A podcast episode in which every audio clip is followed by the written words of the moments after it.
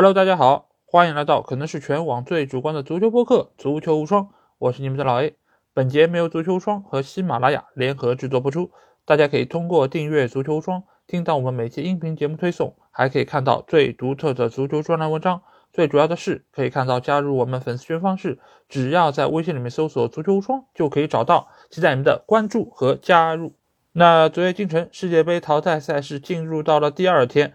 在昨晚的两场比赛中啊，法国和英格兰队也是来到了我们的面前。那我们这期节目就会来和大家复盘一下昨天的这两场精彩的比赛。那率先开打的是法国队对波兰队这场比赛啊，因为法国队是这届杯赛夺冠的一个热门球队，所以各方也是非常关注这场比赛法国球员的表现，尤其是姆巴佩在这场比赛中是不是能够继续他在之前小组赛非常优良的一个表现啊。同时，大家也会关注吉鲁是不是能够打破亨利在法国国家队的一个进球记录。那昨天晚上这场比赛。这两个球员都给我们奉献出了非常出色的一个发挥啊！但是，如果是看过这场比赛直播的朋友，一定会知道，法国队这场比赛其实拿的并不像他们比分上看上去的那么的顺利。尤其是上半场的中段，法国队有一度打的是非常挣扎，因为这场比赛你们可以看得出来，法国队的球员并不是处在他们状态的一个巅峰期啊，所以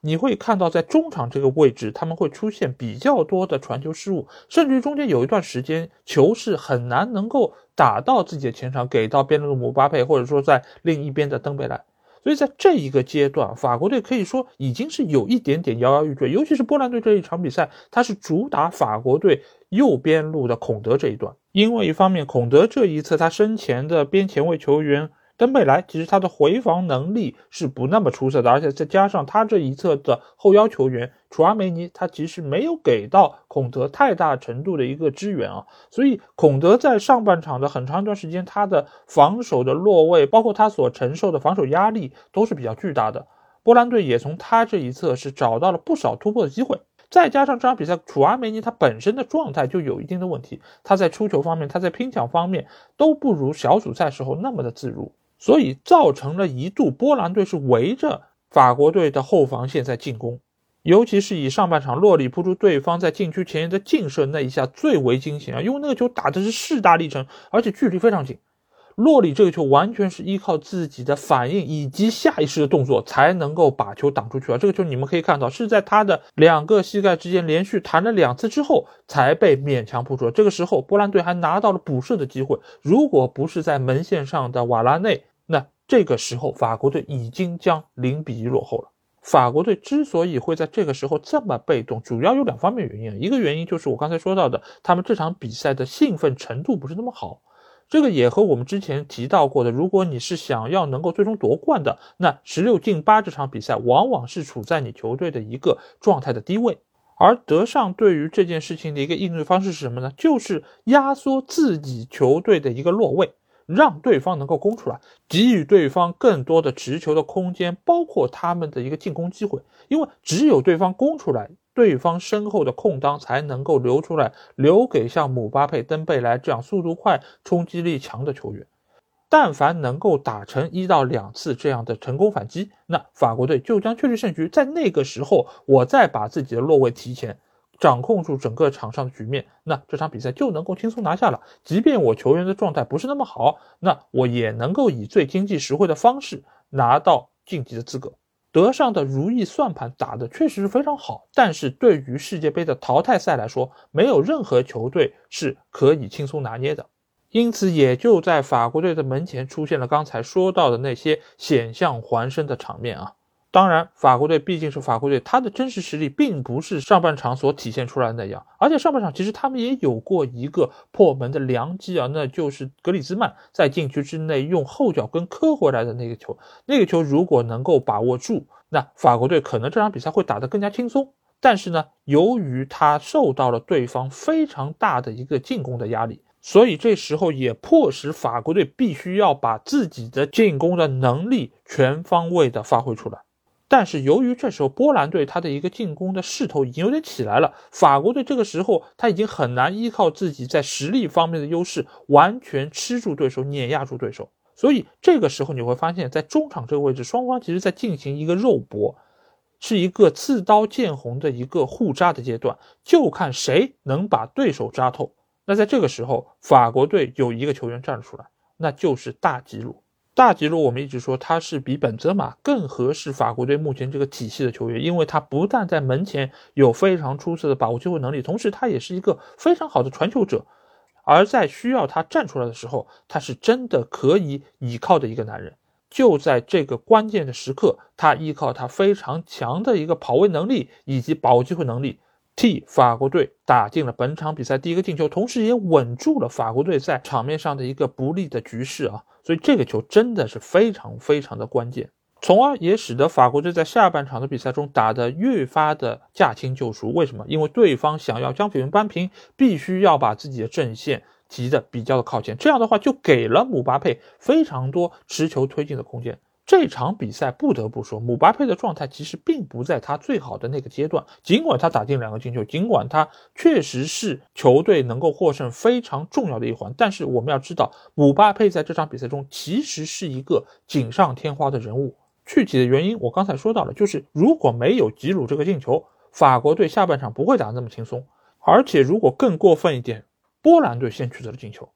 那法国队这场比赛就真的非常被动，而且要拿下来所要付出的代价也会非常的昂贵，因为对方一定会收缩防守，到那个时候法国队不得不进行攻坚战，那这个难度就非常高了。那为什么我要说姆巴佩这场比赛状态并不好？因为你可以看到，他尽管速度很快，他在边路的过人和突破也都非常的出色。但是你会发现他在传球的准确性以及在射门的稳定性方面还是有很大的问题，包括他在中场的几次带球都被对方断了。如果对方能够就此打出高速的反击，对法国队的球门形成威胁，那姆巴佩在这场比赛中就是最大的罪人啊！而且姆巴佩那两个进球，我们可以看一下，尤其是第二个进球，登贝莱给他传的球非常非常的舒服，但是他。做出的调整动作非常多，如果不是因为这个球登贝莱传的够好，对方的防守队员没有来得及跟上回防的话，姆巴佩这个进球不会打得那么的舒服，甚至于可能都打不进。因此，我也希望大家不要因为姆巴佩在这场比赛中进两个球就对他做出过高的评价，因为按他的能力，按他的状态，在这场比赛中获得了那么多的机会。照理来说，你最起码应该进三个球到四个球，或者说是在法国队面临不利局面的情况下，你可以率先取得进球，为球队稳定住一个局面。所以说，足球就是这么有意思的一个运动，在双方刺刀见红的时候，谁先取得进球，谁就将获得这场比赛的一个绝对主动权。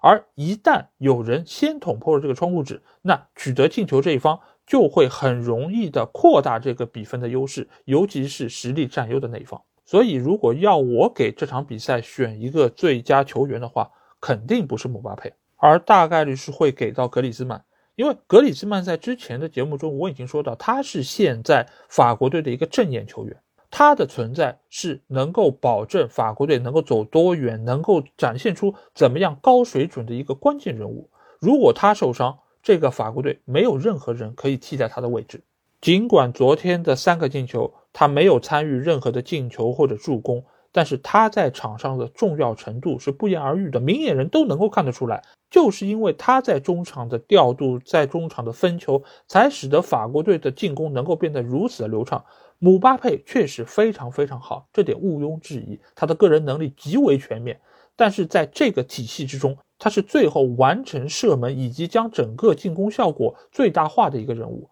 但是他不是真正的核心。当然，昨天大吉鲁的表现也非常的好，尤其是那个倒钩，我们看出来他以现在这样一个年龄还能够做出这样的一个腾空这么舒展的射门，我觉得殊为不易啊。而且他个人的一个状态的保持，我觉得也是非常的令人惊喜。所以你看，法国队在确立胜局的情况下，很快就把大吉鲁给换下。就是这样一个宝贝，这样一个中前场的关键人物，德尚一定要省着点用，千万可别在比赛的最后阶段把他累着，把他弄伤了。那个对于后面的比赛也是会有非常大的影响的。所以总体来说，我觉得法国队实力还是很强，各个球员的能力也非常出色。但是昨天这场比赛显然不是他们发挥最好的一场比赛。但是他们能够在这种不利的情况之下，最终能够拿下比赛，而且又以这样一个比较体现法国队风格的方式，我觉得还是能够给予他们比较高的一个评价。当然，姆巴佩，我觉得他的未来显然要比现在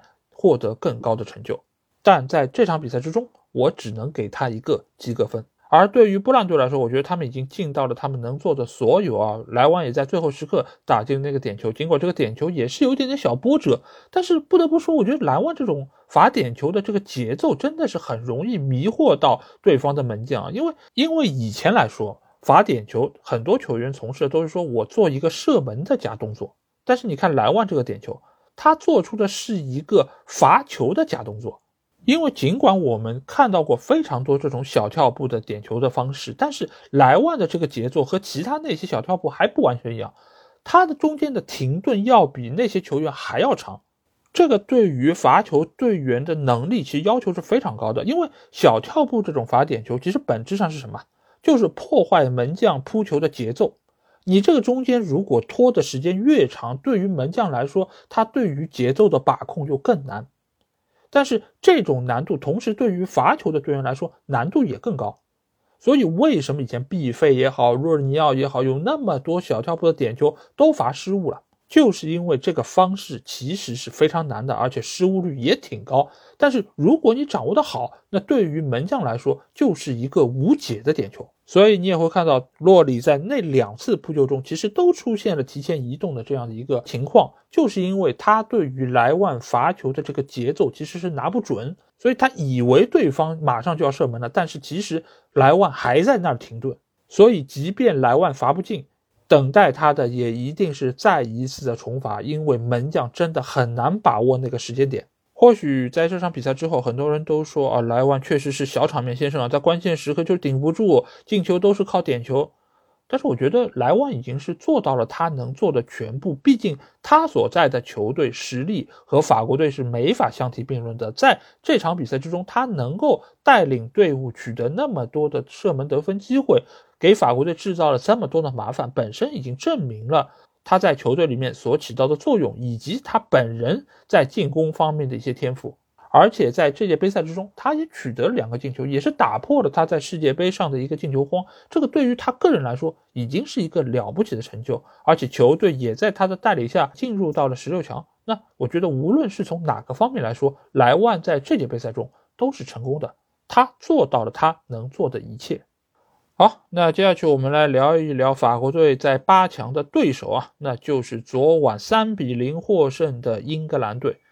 英格兰队这场对塞内加尔的比赛，其实，在赛前有不少的球迷都担心啊，英格兰队会不会爆冷啊？因为塞内加尔其实我们知道，他是一个冲击力非常强的球队，而且本身他在后防线上也有门迪或者库里巴利这样的球员。或许英格兰队他们如果状态没有调整到最佳，那或许进球也会成为一个。非常大的问题啊！但是比赛一开打，我们会发现英格兰队状态非常的好，而且他们以凯恩为中心的这套两翼齐飞的打法也取得了很好效果。经过这场比赛快乐男和斯特林由于家里出现了一些变故啊，这个我们也知道是他在伦敦的家里因为出现了劫匪，他因为担心家人的安全。不得不回到伦敦去探视啊，也就是缺席了这场比赛。但是替补上场福登和萨卡非常好的完成了他们在边路突破这个任务。因为这两个球员在英超联赛里面也是以突破见长的，他们本身的小技术啊各方面也一点不比斯特林要差。或许欠缺的只是一点比赛经验啊。不过这两个球员在上一次的欧洲杯其实已经是得到了非常多历练机会，尤其是萨卡啊，他已经是成为了英格兰边路的一个重要球员。再加上他在欧洲杯上那个点球不进，我相信对于他个人的成长也是非常有帮助的。那来到这次世界杯，我们会发现萨卡已经比之前成熟了非常多。他对于场面的一个阅读能力，包括他的一个应变能力，都是尽显大将之风啊。但是现在这个英格兰队，他要取得怎样的成绩，他要走多远，其实最关键的一个人物是谁？是中锋球员凯恩。凯恩在这个球队里面太重要了，因为他不但是锋线的一个箭头人物，他需要进球得分，而且他对于中场进攻的梳理、包括组织以及回接，都是现在英格兰队非常非常重要的一个环节。如果凯恩没有办法展现出他优良的状态，那对于英格兰队的拖累是非常大的。因为尽管大家可以看到哦，两翼齐飞，速度很快，冲击力很好，贝林厄姆包括赖斯都能够打到边路来传球，但是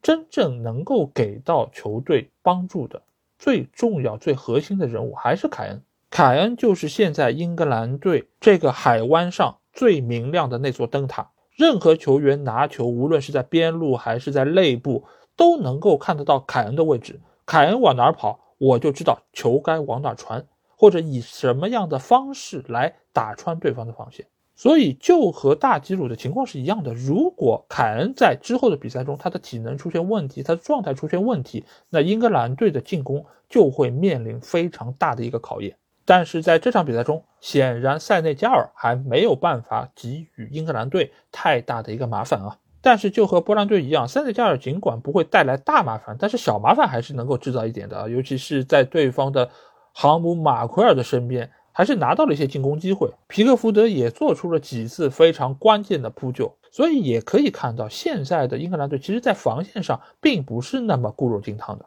马奎尔和斯通斯也需要得到自己身前的后腰球员足够的支持，否则，即便他们两个人可以互相照应，能够相互补位，但是在防守方面还是会给到对手不少的可乘之机。尤其是下一场比赛，他们将面临法国队的一个冲击啊，这样一条英格兰队的后防线并不能说是完全的高枕无忧，